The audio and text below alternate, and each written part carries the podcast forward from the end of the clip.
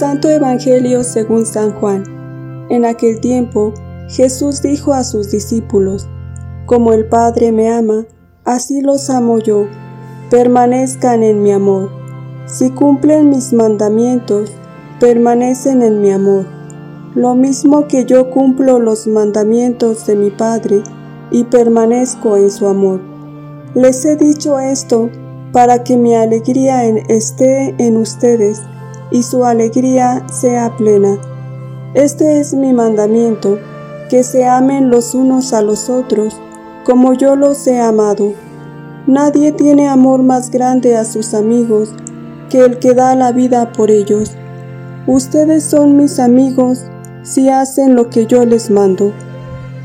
Ya no los llamo siervos, porque el siervo no sabe lo que hace su amo.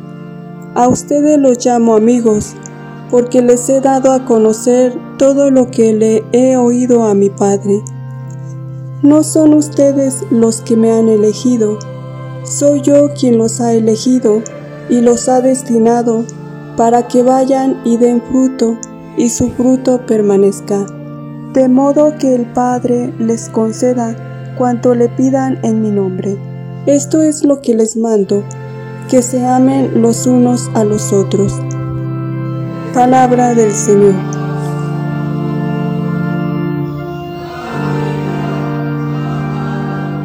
Buenos días queridos hermanos. Reflexionemos hoy este pasaje del Evangelio de San Juan en el capítulo 15 versos del 9 al 17. Jesús comienza diciendo, Como el Padre me ama, así los amo yo. Permanezcan en mi amor. Se trata aquí de el modo de amar y de actuar que el Señor Jesús tiene para todos. Amar como el Padre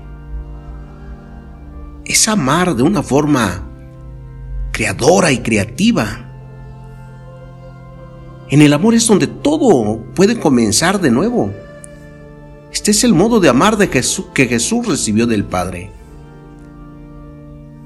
El amor se manifiesta en cada uno de nosotros renovándonos día a día.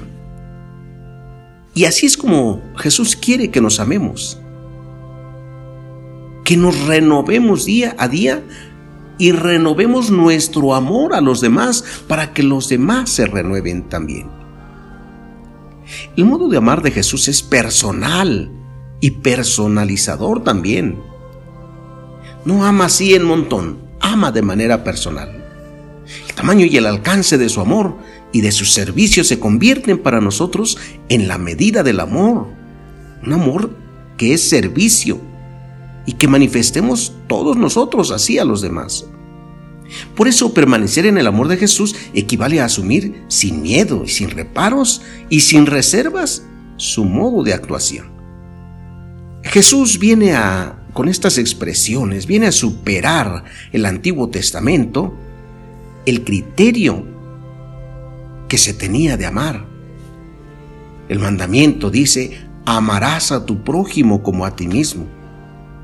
En cambio, Jesús viene a mostrarnos un nuevo criterio de amar y dice, ámense unos a otros como yo los he amado.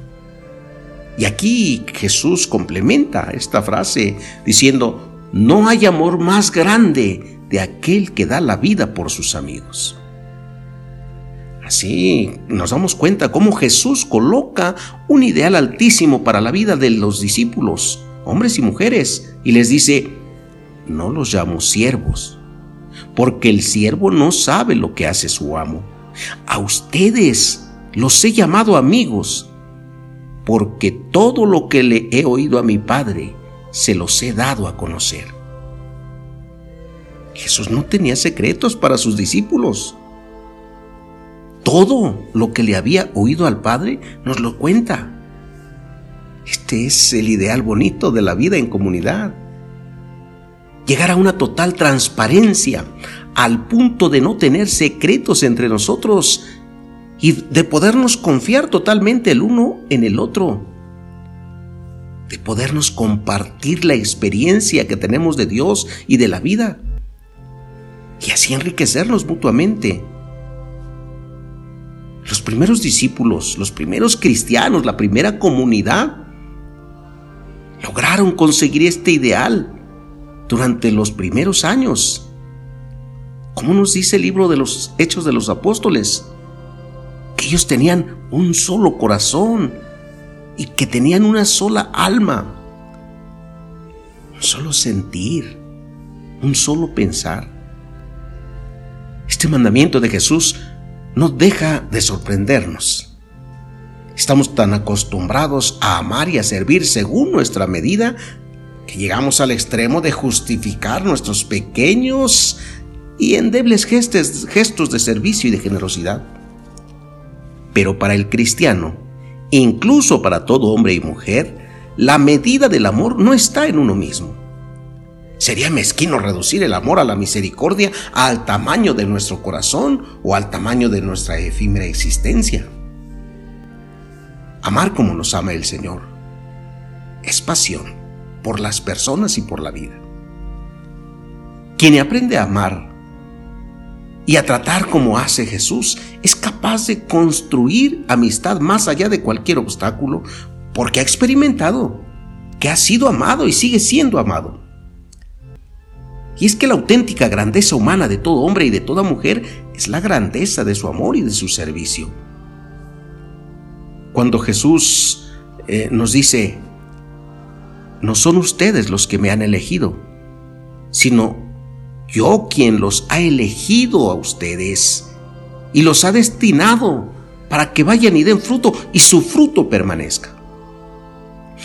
Jesús nos plantea dos aspectos importantísimos para la calidad de nuestro amor y servicio. El primero que nos indica es que ser seguidores de Jesús desempeñar alguna misión o servicio en su nombre no es un asunto de nuestra propiedad, sino de Dios. Y el otro aspecto importante es la permanencia y consolidación de los frutos en nuestra misión, que dependen de la experiencia de sentirnos enviados. Es Jesús quien nos envía, quien nos ha elegido no, fuimos nosotros quienes elegimos a Jesús. Fue Él quien nos encontró, nos llamó y nos dio la misión de ir y de dar fruto. Y es un fruto de esperanza. Nosotros necesitamos de Él. Pero también Él quiere precisar de nosotros y de nuestro trabajo para poder continuar haciendo hoy lo que Él hizo en aquel momento en el pueblo de Galilea. La última recomendación de Jesús es, esto es lo que les mando, que se amen los unos a los otros como yo los he amado. Así pues, experimentar que somos capaces de amar a las personas con el mismo amor que el Señor nos tiene y junto a esto, sentirnos invitados y enviados por Él sin apoderarnos de nada para ir donde haya urgencia de generosidad y servicio, es como puede surgir la alegría que da plenitud y llena de sentido nuestra existencia. Una alegría que sabe convertir las tristezas en ocasión para la esperanza.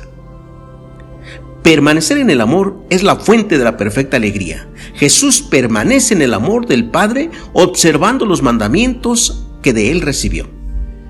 Nosotros permanecemos en el amor de Jesús observando los mandamientos que Él nos dejó. Y debemos observarlos del mismo modo que Él observó los mandamientos del Padre. Por eso nos dice hoy, si guardan mis mandamientos, permanecen en mi amor, como yo he guardado los mandamientos de mi Padre y permanezco en su amor. Y en esta unión del Padre y de Jesús, está la fuente de la verdadera alegría. Así nos dice Él hoy. Les he dicho esto para que mi gozo esté en ustedes y su gozo sea pleno. Cuánta riqueza en este pasaje del Evangelio.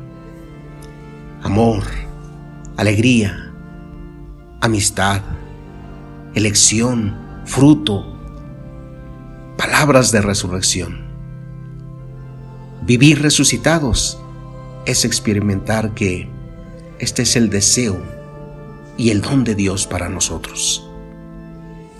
Que resucitado nos guíe y aliente nuestro permanente y a veces torpe aprendizaje de amor.